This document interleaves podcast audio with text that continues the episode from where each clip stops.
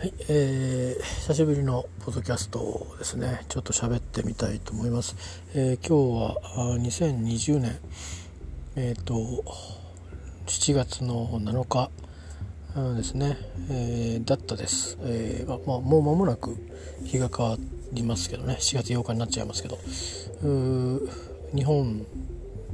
ではでは中国から来てるんですかね。中古い中国からね。えー、七夕といって、うん、あの天の川ですね。ちょっと肉眼でなかなか天の川っていうのは見たことがなくてこの辺に天の川が出るんだよって やっとやっと、えー、教わったぐらいで、えー、南の島とかねプラネタリウムとかね。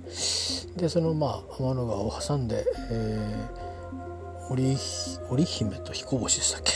えー、がねこう向き合っていて、えー、1年に一遍、うんまあ、出会うんだよなんてことをね小さい頃から聞いていて。でもなんとなくあのあれですね、うん、なんかのイベントと同じでこう割とあのうんあんまり綺麗に晴れたことがないような毎年ね気がするんですよね。まあ、でもね子供の頃は私もう50超えてますけど子供の頃ってそのいや10歳ぐらいまで、え、は割となんか晴れてた気するんですよ。なんとなくですよ。でなんかそれを超えてったあたりからなんかうん曇りがちな感じだった気しますね。雨が降っちゃうというか曇りがちとかなんか空があんまり美しくないっていう感じ、えー、でまあ思ってみればだんだんに都会で暮らす時間が長くなってるってことなんですよね。10歳から10年後はもう東京にいましたからそれからこっち方っていうのはずっと東京にいるんで、うんまあ、東京とか神奈川はまああとどこいたんだろう東京でもなんか練馬とかねあっちの方は意外と本当は明かりがそんなにないんで星が意外と見えるんですけどにしてもやっぱ明るいっちゃ明るいですよね。パチンコ屋の明かりが明るいとか。あの、えー、ね、あの街道が通ってるんでね。あの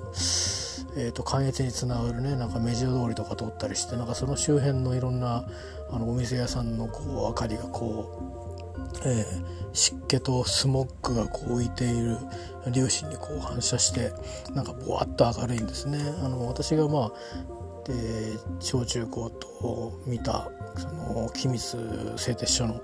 えー、終わらない夕焼けになるようなですねノスタルジックなものではなくて あ東京やなっていう練馬も東京なんだなっていうもう隣は埼玉なんですけどね、えー、そんなことを思ったりして七夕っていうのはなかなかこう、えー、その日はねあのうん晴れた日晴れまあ多分よく晴れる地方もあるんでしょうね多分ね。えー、まあこれあの何が楽しみってやっぱり短冊ですよね七夕はね。あのー、おそらくいろんな人たちが、うんね、なんか保育園幼稚園小学校ぐらいまでは書くんじゃないですか？小学校低学年ぐらいまでは。結構真面目にプロ野球選手になりたいとかサッカー選手になりたいとか、ね、去年今年あたりはラグビー選手になりたいとかあったり、えー、コロナがなくなりますようにとかなんかそんなことを書いてくれるような、あのー、できる子になるんだろうなこの子ってな風につい大人は思ってしまいがちな あの、ね、素直な心でもって書いてくれる人たちがいたりなんかして、えー、かと思えばね、あのまあなんかいろんなねショッピングモールみたいなところで今ねオープンしてるんでしょうから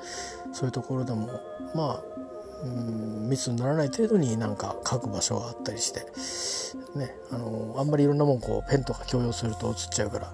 なんか違うなんか違う形でそういうイベントもやってるんじゃないかなと言ってないんで分かんないんですけどね思ったりしますし。えー、っとあとどうですかね私の母が入ってる、あのえっとまあ、施設っていうかね高齢者のいろんな、まあ、あの病気じゃなくても入ってる方もいらっしゃるんですけど、えっとまあ、月に1回ですねあの自分の部屋のカレンダーをこう塗り絵をしてこさえるんですけど多分七夕の時期は短冊みたいなものを作ってると思うんですね。でクリスマスなんかの時はクリスマス会めいたなんかお時間もあるようなので、えー、ね、でも今年は多分まあもう母なんか字は自分で書けないのでうんまあもしかしたらもう願い事を書くっていうよりかはもしかしたらみんなであの何かしらこうねあの手をこう叩くようなふりをしたり誰か叩ける人はこう叩いて歌を歌ったりとかっていうことをね、あのやってるかもしれませんけどまあそれでもねなんかあんまり食事以外の時に一堂に会して多分歌とか歌っちゃうといけないと思うのでそれも今年もきっとないんだろうなとか思うんですよね。だからうーんどうしてるかななんて、えー、七夕のこともそうなんですけどうんまあまあ母って言っても共同生活してますからねそのお世話してくれてる人たち、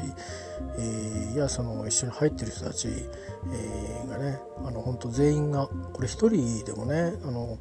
うん、まだほらこれからも分かんないわけですよね。あのこればっかりはもうね分かんないですよ。なんか空気感染みたいな言い方してる科学者もいるそうですけどそれはまあ正しく空気感染っていうのは、まあ、あのつまり普通にこう例えば僕らが子供の頃にこう東京の街をこう親に連れられて歩ってるともうなんか「くせえな外は」っていうあの自分たちが遊んでる公園の周りじゃなくてトラックや飛ばすがこうワンワン通るあのお台の橋の上とかはお台って宮城宮城町っていうかあのあの足立区にあるんですけどね。あの今でもありますけど今は多分あのなんですか自動車の排気規制なんかが、うん、まともになったんでいいんでしょうけど昔はすごかったんですよ。で子供だからで3歳ぐらいですからね身長60センチ70センチそんな感じでしょ。だから暑いし臭いしでねあのいやもう最悪でしたけどあのなんかそういううんなんだろう。えっ、ー、とうん。まあのとは違うわけですよ。そういう粒子が粒子がねあれはその排気ガスの粒子がずっとこう空気が漂ってどっかに拡散してどっかに行くわけですよ。で最終的に海にこう付着するとか森に付着する建物に付着するっていうふうにしてなんとなく空気中からいなくなるっていうような感じでその間に触れたら何か有害な物質を吸い込んで肺に影響が出るとかですね。アスベストなんかもそうじゃないですか、まあ、空気感染って言い方おかしいけど吸い込むとその細かい繊維が肺に詰まってしまって、えー、害が出ると。だからアスベストは良くないんだっていうことに、ね、なってね、まあ、昔は防火に優れた素材だっていうことでたくさん使われたんだと思うんですけど、えー、まあ、そんな風にねあの時代が進むといろいろ弊害も分かってきてと。いうことでねあれですけど、まあ、そういう意味での空気感染があるんだという科学者ができてるっていうことなんですが、まあ、でもあのそれは広い意味でね、えー、いうことを言ってるってことで、まあ、多分エビデンスはどれぐらいあるのかちょっと分かんないんですけど狭い意味で言うとまあまあ空気感染なんですよね。医学的な空気感染という意味では多分言葉の用語使い方違うと思うんですけどあの、ね、つまりその私が仮にかかってたとして目の前に人がいたとしてで、えーと、私がなんかマスクを離し外して、えー、まあ、なんか飲み物飲み物飲みました。でついでについつい電話に出ましたとマスク外したまんま間違って「ちょっと待ってくださいね」っつってからマスクして「あのなんとかさんどうぞ」とかって言ってる時にまあこのね多分あその受話器嫌だなってその相手の人は思ってるんだけど言ってるのはその周りに漂ってる飛沫そこにこう近いところに飛沫があってだんだんに風がなんかが相手の方に向かっていくと。例えば目にね眼鏡とかしてなかったら目のこう粘膜についてるそういう意味では狭い意味ではまあ空気感染っちゃ空気感染なんですけど。でもまあそれは一応空気感染と呼ばずに飛沫の感染だってことで向き合わないようにと。つまりその空気が進んでいくっていうかその飛沫自体があ自然でねこの口から出る勢いで、えー、私は今こうモバイルフォンに向かって飛沫をパッパッパッパ あの飛ばしてるわけですけど、えーと、リモートなんで皆さんには届かないわけなんですけど、えー、なんで、まあ、横に並ぼうとか、ね、マスクしようとかそれからフェイスシールドをねしようとか、うん、フェイスシールドはあれどっちかって本当はもらわないようにっていうのが目的なんですけど場合によったらそのマスクすること自体がまああの呼吸がね熱中症になっちゃうとかあとはまあうんと印象顔がわからないから表情が読み取れないと問題がある場合もありますよね。職業とか何かその物事によっては。そういうので全体をこうフェイスガードもいろいろあるみたいでフェイスシールドも。なんか長くこうやったり斜めにこうガーッとこうやったり。まあだから一つのリスの distance も保ちつつあの顔も大きく拾うようなね、えー、ことにして飛沫からあの抑えると。まあ自分から出た飛沫を抑える効果はちょっと限定的になるかもしれませんけど、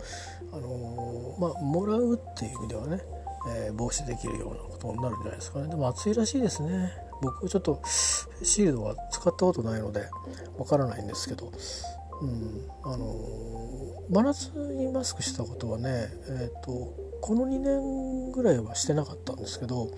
3年4年ぐらい前ですかね。あのーまあ、まあ本当の真夏はないですけどね。8月とかはないですけど7月半ばぐらいまではしてましたね。あのえっ、と僕の場合あの花粉症がトリガーになって6月梅雨が明けるまでなんか調子おかしいんですよ。あれ体がアレルギーになってて。でじじいになったせいか 50過ぎたあたりからそれがちょっと弱くなってであ平気だと思ってしなくなったんですよね。でもともと別にマスクしたいわけじゃないんででもしてるとね夏とかにマスクしてると今当たり前じゃないですか。で変なもんでね今みんな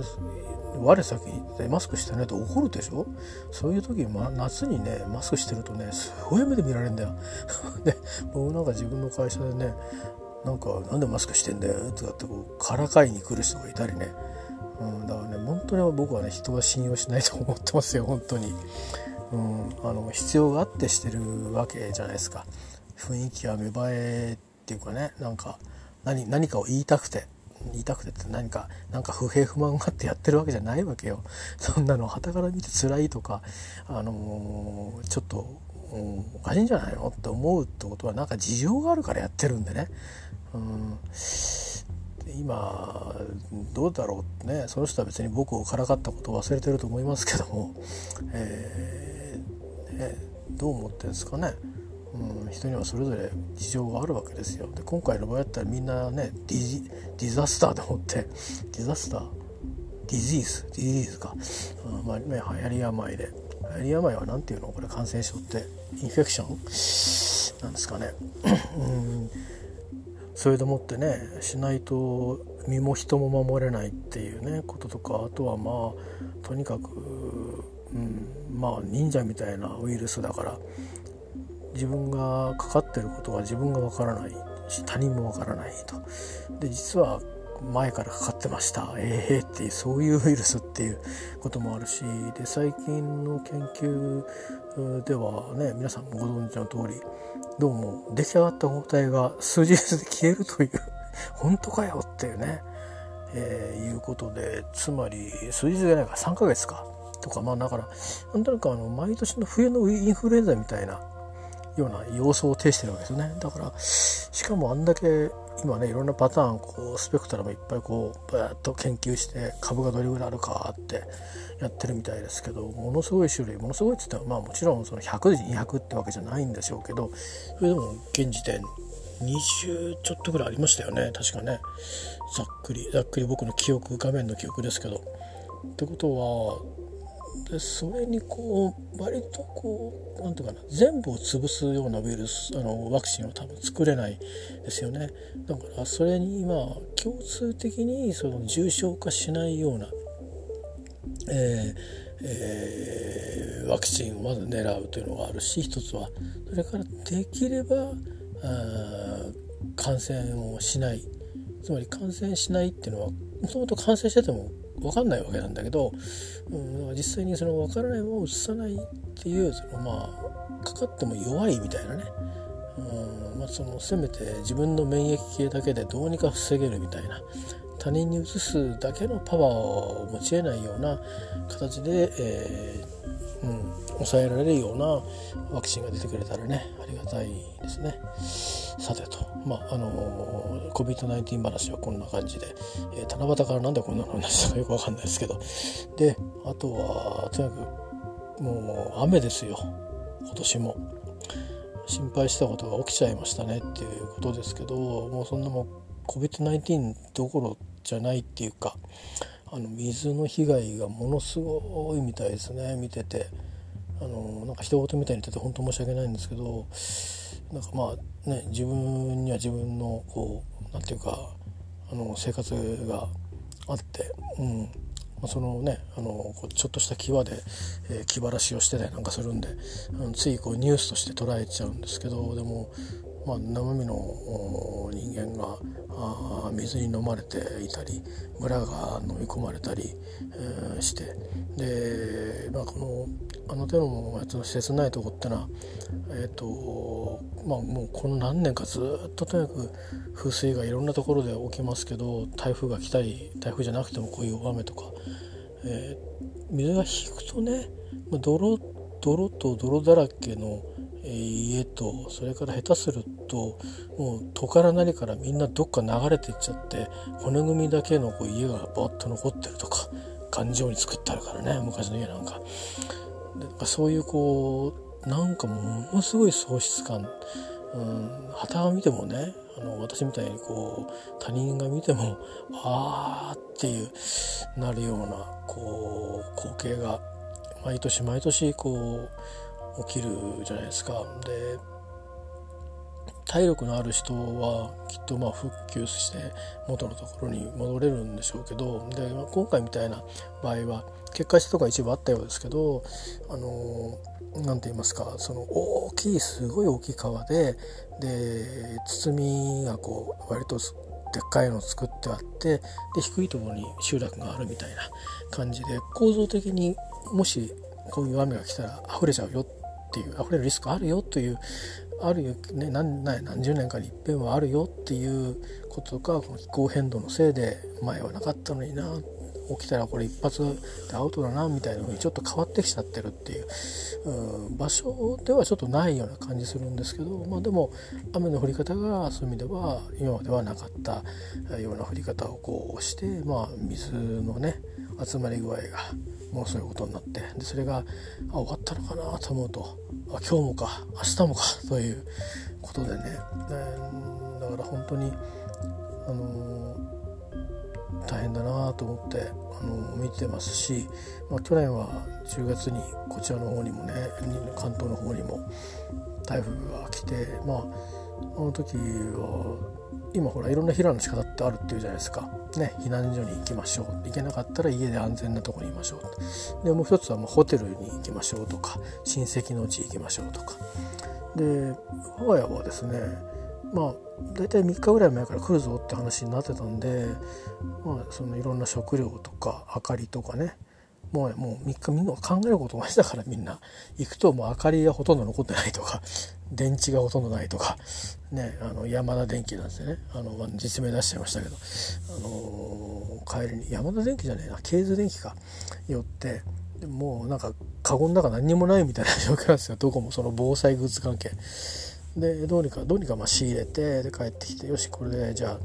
明日はなんとか乗り切ろうみたいな感じでえー、確か土曜日だったんで金曜日の夜に買ってきたのかな木曜に買ってで金曜普通に会社に行って、まあ、帰ってきて備えてみたいな。で、まあ、翌日はラグビーの試合だったけどどうかなこれ無理だろうななんてちょっと思ってたんですよ。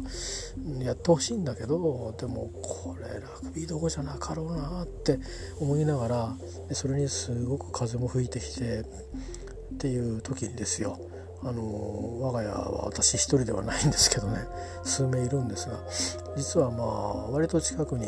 えーと、パートナーの実家があるんですね、まあ、パートナーの実家の方に僕が越してきたっていうのは近いんですけど。で、まあ、そこにまああのお家もあるので。うんであの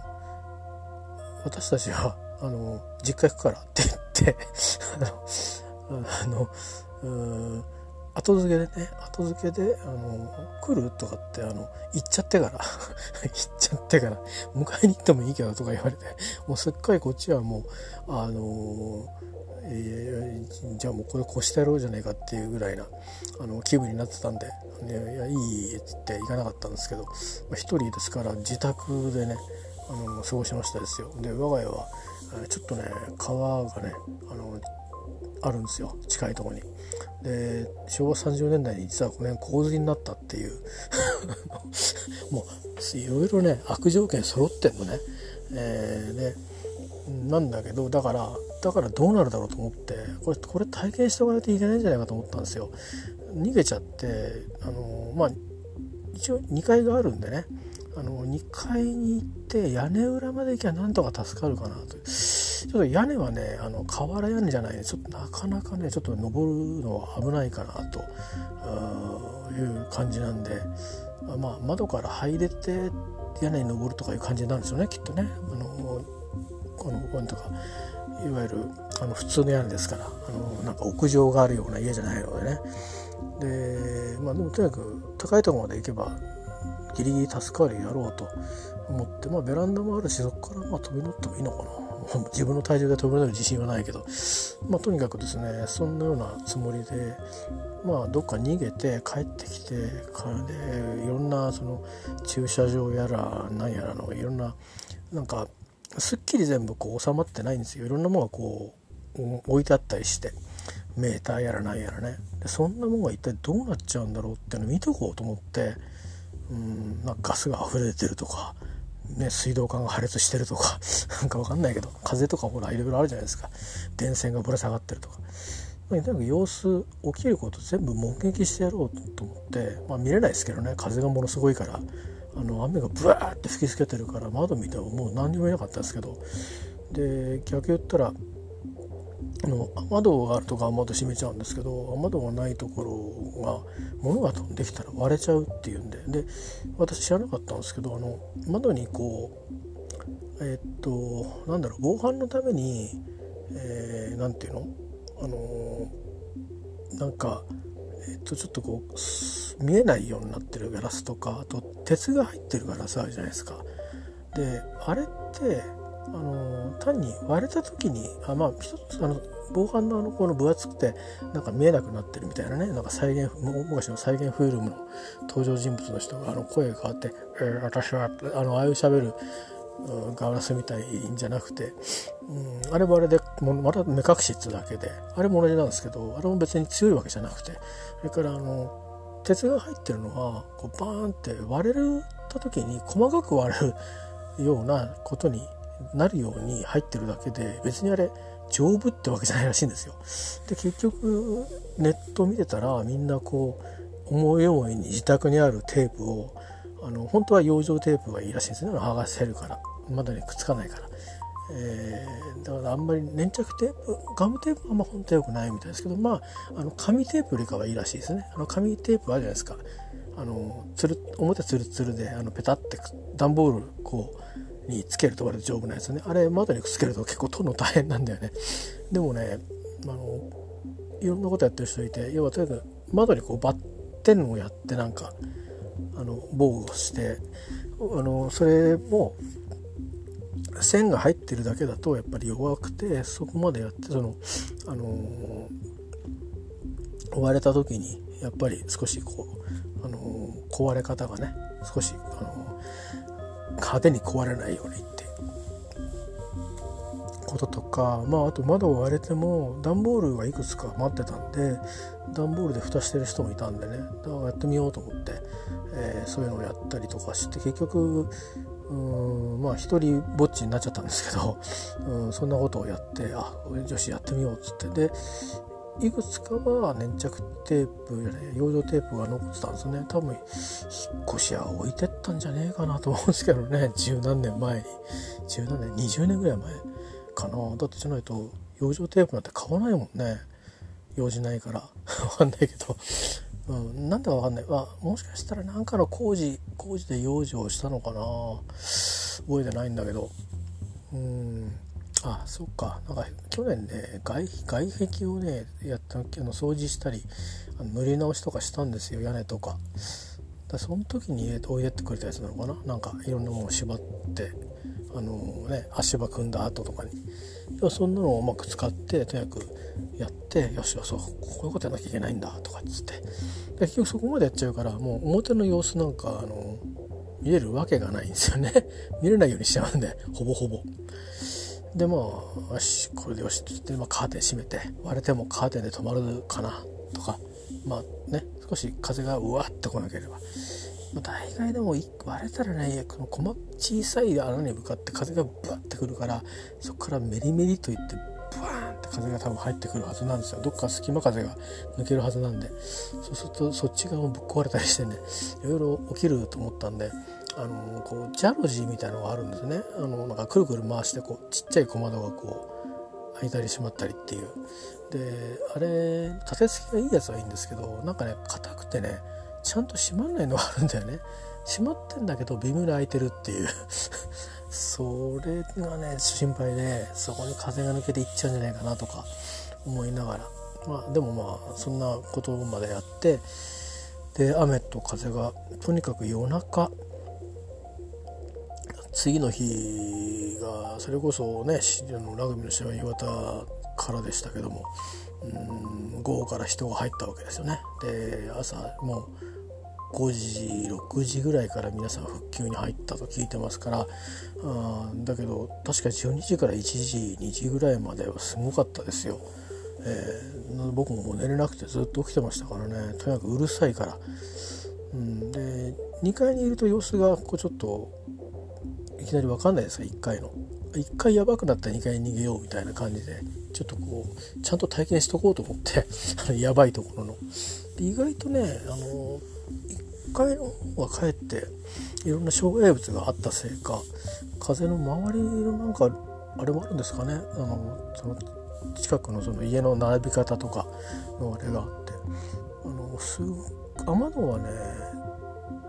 その割と風が多分ブーッとぶち当たるそうだなっていう抜けてるところはあの結構カタカタカタカタうるさかったんですけどあとは割とね、あのー、まあ変に例えば換気扇のとこから変に逆流してくるとかそんなこともなくね、うんあのー、いましたね。まあ、そんなような、うん、ちょっとね、あの体験をしましたけど、まあ、僕らもだからこの後これから今度はね台風の時期がいよいよ来ますからね。今一応今一応梅雨なんでしたっけ？梅雨なんですよね。COVID-19 はあるはまあプライベートというか自分の、ね、仕事絡みでいろんなことが起きたりして煩わしく生きてるので えー、なんかそういうちょっと季節感のないのはちょっと今年の感じがありますけど。だからね逆に熱中症とか注意しなきゃいけないですよね。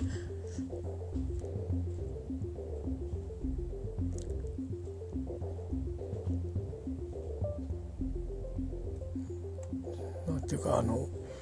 えー、暑いとか、えー、寒いと寒いとはないけど暑いとかなんかそういうこう季節感に疎くなっちゃうっていうかね、えー、そんな感じがね今年はしますね。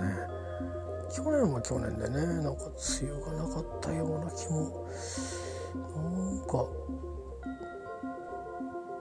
春春か寒いな。ちょっと暖かくなってきたかな。梅雨が来たな。あであ夏になったな ぐらいな感じで。猛暑はなかったんですよね。確かね。だからなんかちょっとここのところは日本はいつかが猛暑でしたよね。なんかねちょっと去年は季節かいや暑くて寒くなったのか。なんかなんかちょっとこう秋と春がないようなねあの花は咲くんですけど花はちゃんと咲いてくれるんですけどそんなような感じでしたね。で今年はあ桜もゆっくり見ませんでしたが葉桜とか葉桜なりかけで花が残ってるとかあ咲いてたんだなとか咲き始めとかちょっとあの用事で通った時に外出はね基本的に自粛自粛でしたからあたまたまどうしても不要不急じゃない、えー、用のね用事で出た時に、えー、桜なんぞもなんとなく咲きかけと散り際を、えー、見るみたいななんかそんなタイミングでそんだけで季節感を味わったぐらいであとはあ今日に至るまで、まあ、梅雨っていうのを今思い出しましたけど そういえば雨降ってんのよくと思って、えー、風水害とは別にね、えー、これ雨ね人じゃなくて今台風の話で先の話しちゃいましたけどもうねこの今降ってる雨はこの週末っていうかもう木曜日金曜日あたりからこう降ってる。特にこの土日に被害を出してる雨はこのまま東にこうわっと伸びてくるんだそうですよ。ですからもともと被害が出た地域もそうですしから、まあ、私関東ですけど関東の方にも来てこの先48時間で、えー、相当な雨をもたらすそうなんでうんやっぱりね、あのちょっと注意しないといけませんね。はい、そんなことで、えー、ありますね。うん、で今ほらあの COVID-19 の話もなるでしょ？だからで今みんな仕事通勤通学うんから仕事アルバイトもあったりとか何か用事で出るとかあるじゃないですか。そうすると交通公共機関使えますよね。で、まあ、雨がよほどガンガン降ってきたらさすがにあの窓閉めるらしいですけど基本的には今窓開いてますよね。上の方ね。バスも、鉄道もね。鉄道一部鉄道はあの5分で空気入れ替わるような装置が入れてる鉄道はねあの窓を開けませんって言ってる会社さんもあるし航空機なんかはおおむね新しくそういうふうに、えー、機材がねそういうふうになってるやつはそういう設定にして、えー、多分普段はそれはあのエネルギーをたくさん使うからやってないんだと思うんですけどそういうモードにして、えー、できる機体をきっと使ってると思うんですよね。だから古い機体は多分使ってないと思うんですけどそんな風にしてあのまあ、えー、換気をね、えー、やって、えー、密閉っていう空間だけはね、えー、回避するようにしてるのとあとはこう座る座席をある程度っていうのはあるんですけど、うん、鉄道とかバスはねなかなか難しいですよね。航空機はまあ例えば前に人の4席あるとすると4人座らないで2人ハス向かいにハス向かいとかハスにね、えー、真後ろに座んないで斜め前に1人いて斜め後ろに1人いてみたいな、えー、それ今度前その1つ前行ったら逆とかとか一席ごととか、まあ、なんかそんな横横並びで2人いるけど前には1人いないとか、まあ、なんかそんなようなレギュレーションでエコノミーもそんな感じでやってるようなねあの国内線も同じようにやってたりするとこもあるみたいですけど日本の場合どうなんですかね。国内線乗ってませんけど普通に普通になんか普通に乗ってるかもしれないですね。ちょっと僕最近乗ってないんで分かんないですけどご存知の方がいたらあのツイッターとかでつぶやいてください。えー、ねちょっと、まあ、非効率になっちゃうから多分なんか多少工夫して結構人乗せてるような気もしないでもないですけどね。えー、まあそんなような感じで結構もう電車なんかはあれですねまあ大阪なんかも同じだと思うんですけど東京僕は今そんなに超都心まで行かないんですけど人がいっぱい働いてる場所っていうのはいろんな今東京いっぱいあるんですよいろんな場所に。僕も知らなかったんですけどそういう場所にあのオフィスが引っ越してですね、えー、っていうか人がいっぱい働いてる街街っていうかそのなんかあの湾岸エリアのこう高層ビルにバーッと突っ切る路線に乗り換えるんですよね。そうするとものすごい人がいるんですよ。でそこの路線に行くまでの間に地下鉄か地下をか通りていくんですけどそこも人がいっぱいいるんですよ。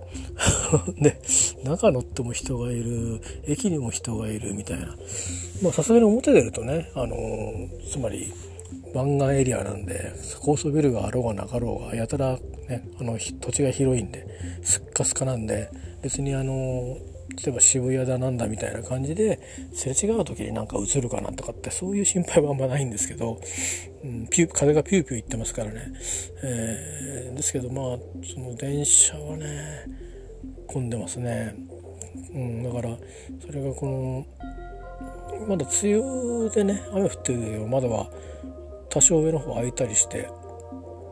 誰か閉めようとかっていう人いないからさすがに今年はね あの今までだったら真っ先にきっとあの、なんか神経質そうだなっていう僕も神経質な方ですけど神経質な感じがしそうするあのおじさまおばさまがね、まあ、僕もおじおじさんですけど、あのー、パシーなんてね 真っ先に「なんだろう開いてんのか?」みたいなそういうあのもうあのちょっとこう目がね目で語ってる感じがあってパシーンかなんか閉めてやったかんな俺がみたいな私が閉めてやったからね開いたからねみたいな。なんかそういう感じで 得意げな顔をしてあの閉めてくださるんですけど今年はね誰も手伸ばさないですよ、えー、でもね大変ですね。なんかうん。あれはね映んないのは無理ですよ。ほんとマスクしてますけどね。で消毒もうん消毒液見りゃしてるしトイレに行きゃ手洗うし石鹸で。うん。自分でも携帯用にジェル持ってますけどねアルコールと70%とかっていう。持ってね時々あっと思ったらやってますけどね。いろいろこう紙物を触る仕事も多いので体どこの誰から来たか分かんないみたいな、ね、紙をね郵便とか触ること多いので、まあ、基本的にはあの手を洗いに行くんですけどいろんな事情があってすぐに次の仕事にかかんなきゃいけないとかいうこともあったりとかあのするですよね。引っ越したばっかりだとなんかいろんなことがそれとか段ボール開けたりとかね。そうするとあっちこっちでいろんな人がいろいろ仕事しててちょっとずつ手伝いに行かなきゃいけないとかっつうとねあの手はいちいち洗いに行ってる暇もないしうん何やってんだって話になっちゃうからそうするとまあどっか空いたタイミングで、あのそういうジェルでね消毒したりして、えー、やってるんですけどうんでもそれやれぐらいねやりますけどうんそれはまあ自分のねあの身の回りの私固有の話ですけど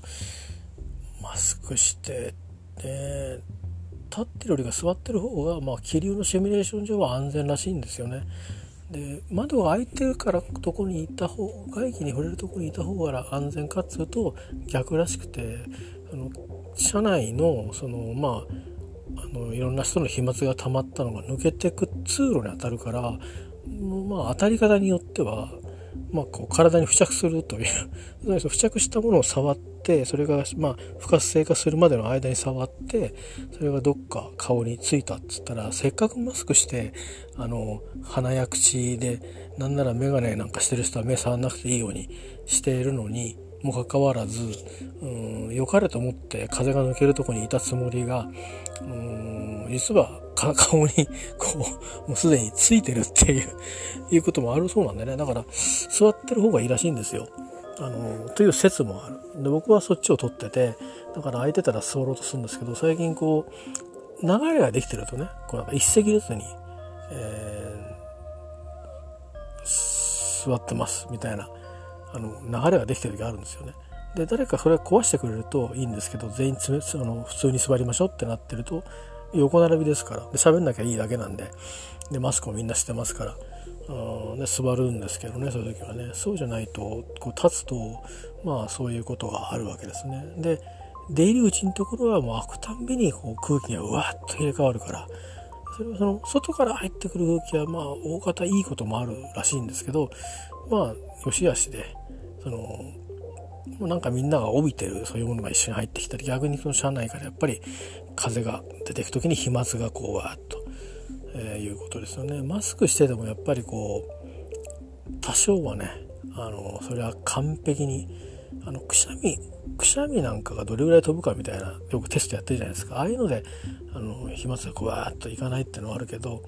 まあそれなりの人間がねあんだけこうたくさんいてでマスクつったって別にこうのりかなんかで止めてるわけでもないわけだから隙間から漏れるわけだからね。うん、であの息してるだけでもこう飛沫って別にハクションって言わなくたってあの息してるだけでも結局こう漏れてるわけですから。それが量が少ないからね。あのですぐそれが不活性化しちゃうから、あの大丈夫っていうだけの話で。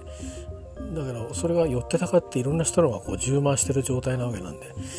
ね、やっぱ入れ替わらないとダメなわけですよね。まあ、とかいろんなことがあって、えー、です、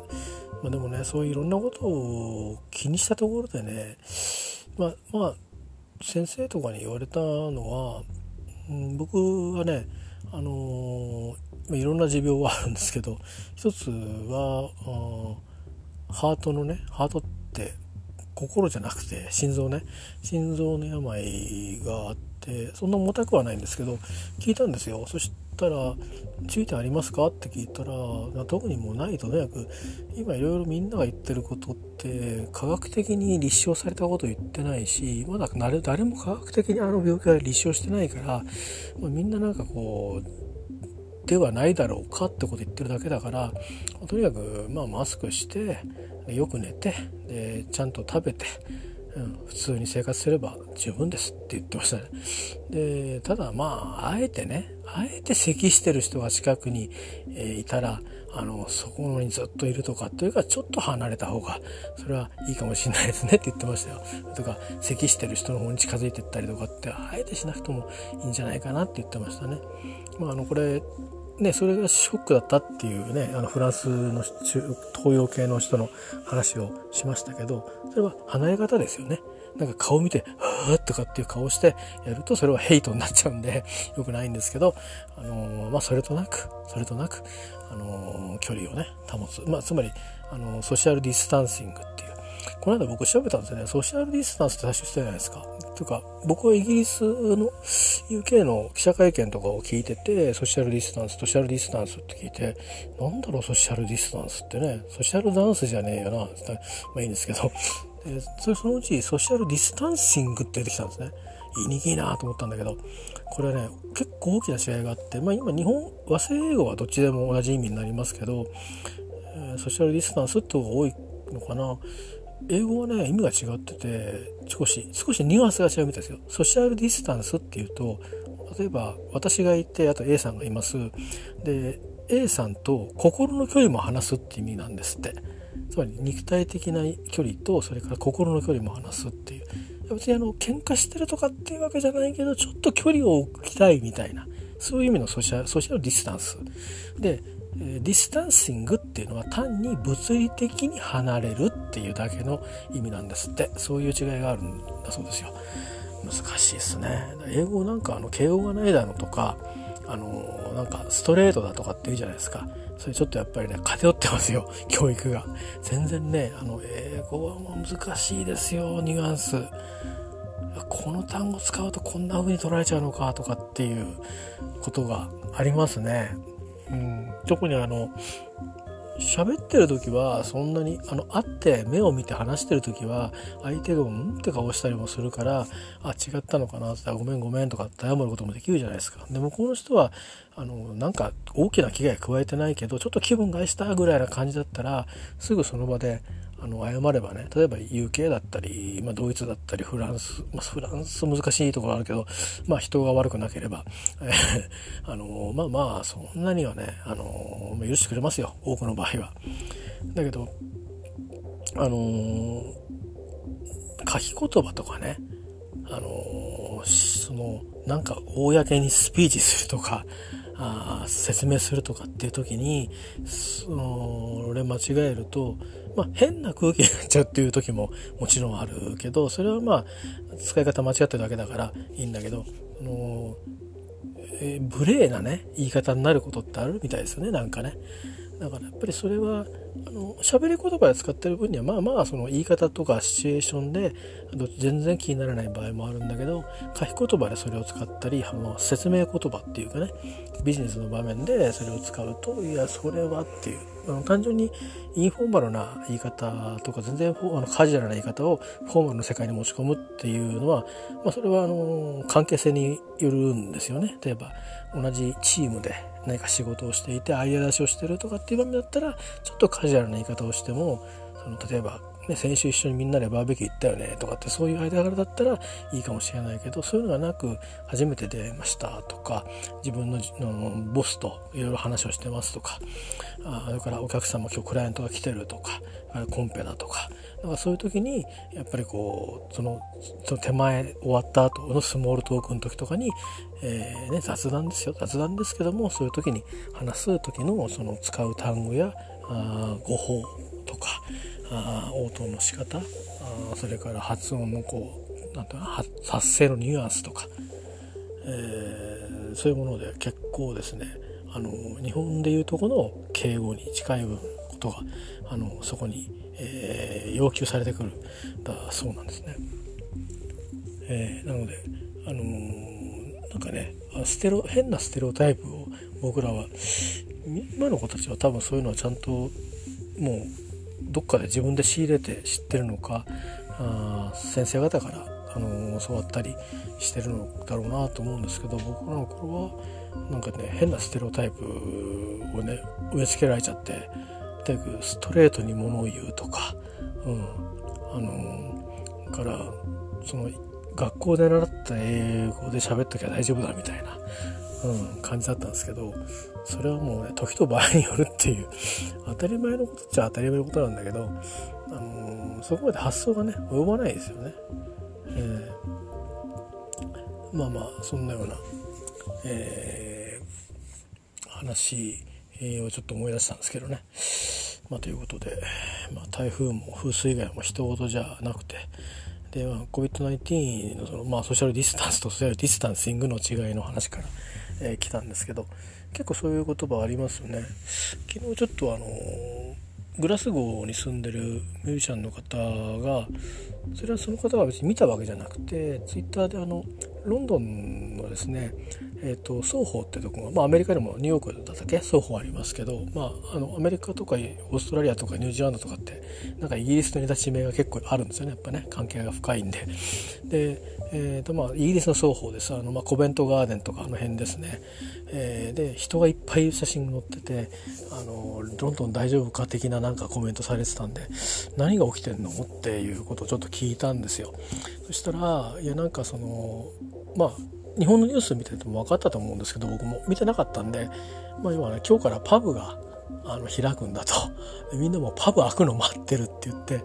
僕もあの双方はそれなりに歩ってるんですけどむっちゃくちゃなんかあのどういう感じ？あの浅草の花火大会の時みたいなぐらいの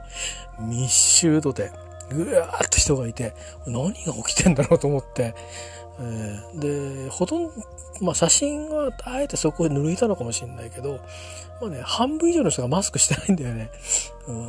あのー、いやもう飲むつもりだからマスクなんかしてる場合じゃないってことかもしれないんだけど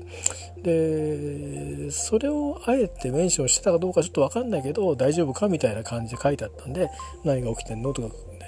いう話で。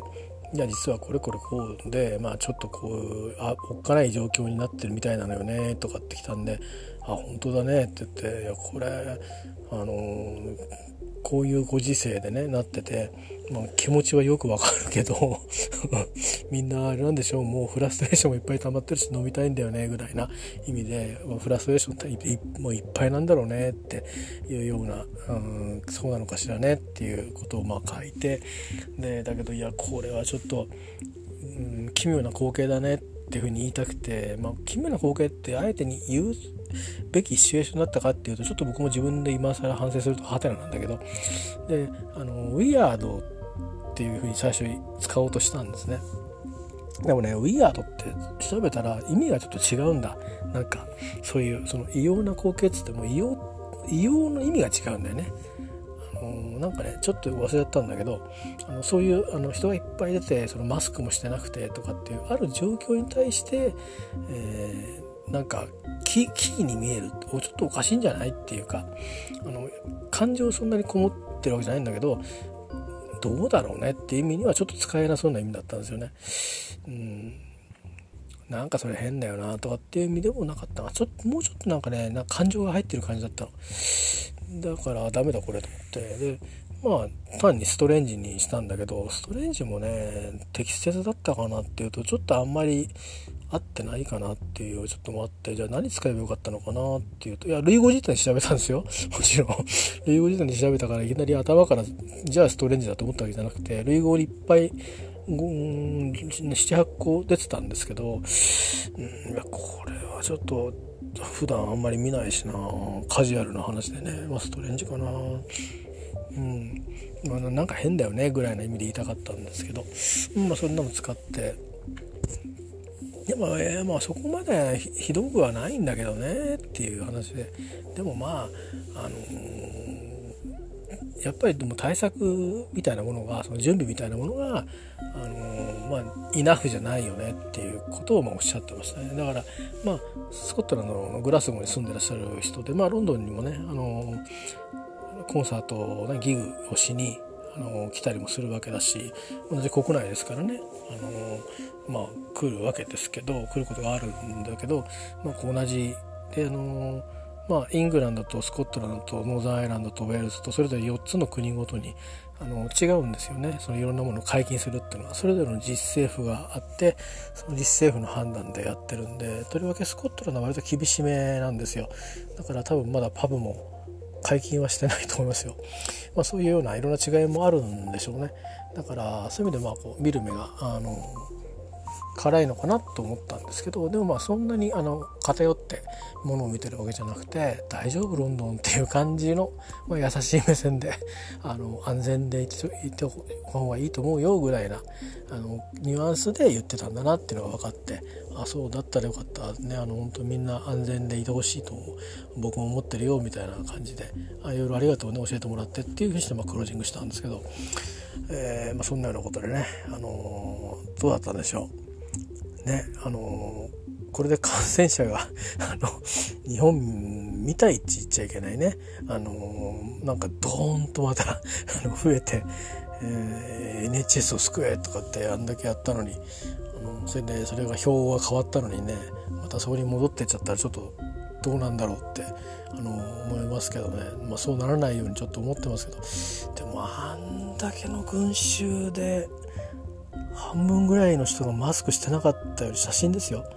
もしかしたら前後の人はみんなマスクしてて、そこのあるブロックの人だけ写真、マスクしてない人だけを撮っていたのかもしれないんだけど、まあそれ違うソースでも映像見たんだけど、やっぱり相当な人が出てて、あんだけ密着して歩ってて、あのままパブに行って飲むんでしょ？喋るよね。で、アルコールはこう、まあ、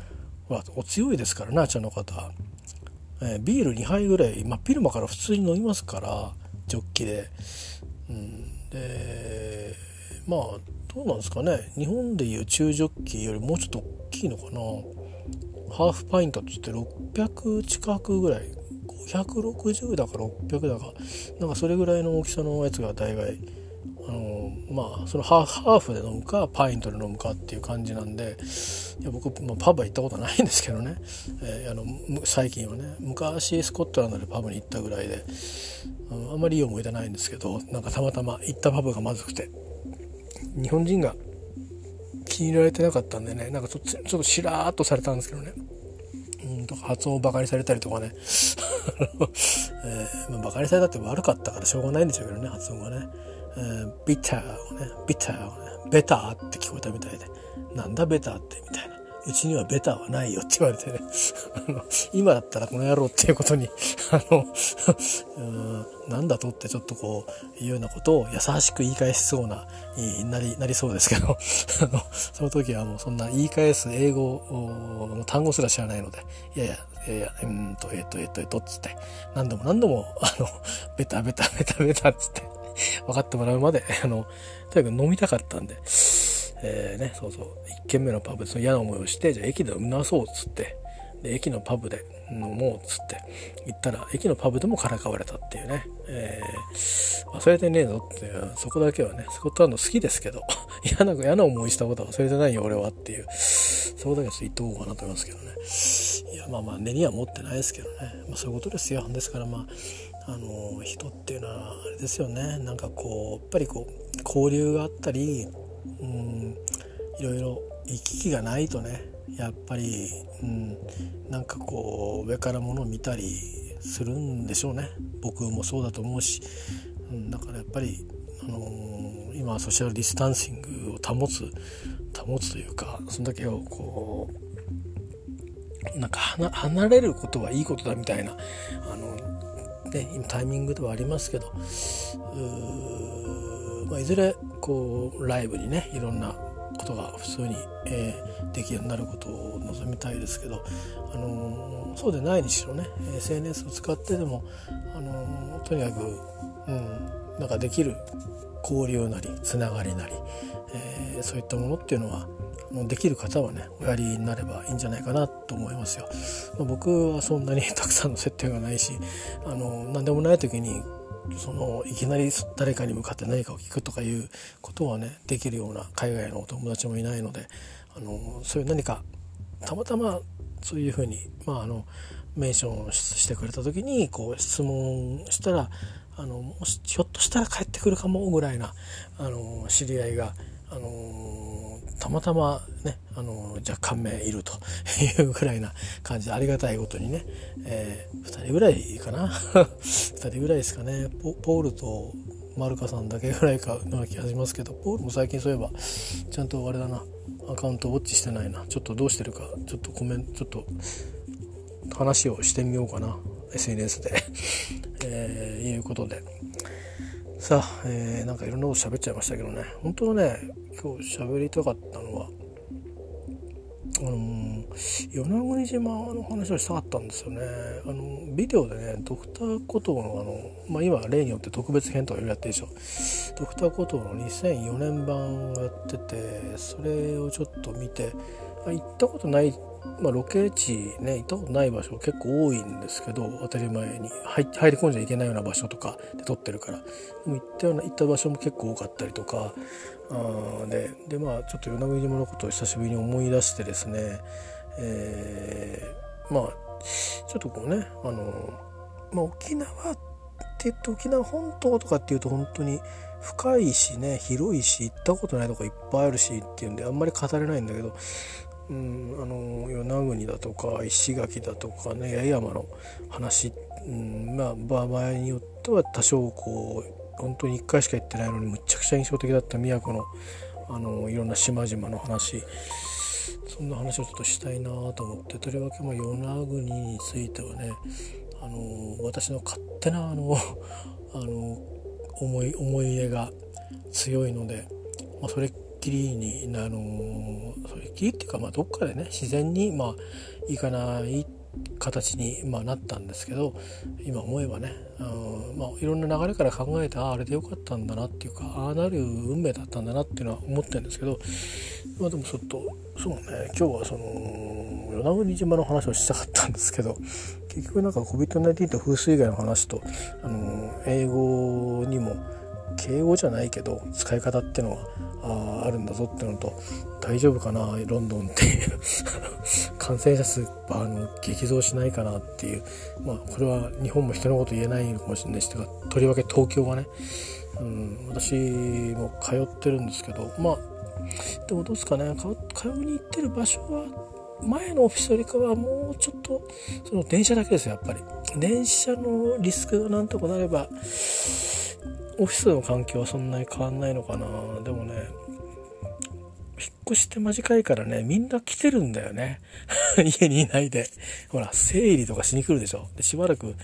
あの自宅で仕事ができるような準備までしてからだから結構人がいっぱいいるんだ。で前よりも突き抜けのオフィスの広さが広くなってるからうんと前いろんな他のビルにいたようなうんと他の会社の仲間の人たちもいっぱいブワーっているからまあねあのー、どうなんですかねあら今の人数のままいたら今のこのご時世で東京でっていうとちょっとリスキーかなって僕はねちょっと思ってるんですけど、まあ、そんな、まあ、私も当事者の一人だから お互い様かみたいな 感じもあったり、えー、してね、えー、いますけどまあ無事でいたいもんですねお互いにね。あのまた与那国島の話とかはちょっとまた日を改めて、えー、しますね。なんかちょっとしばらく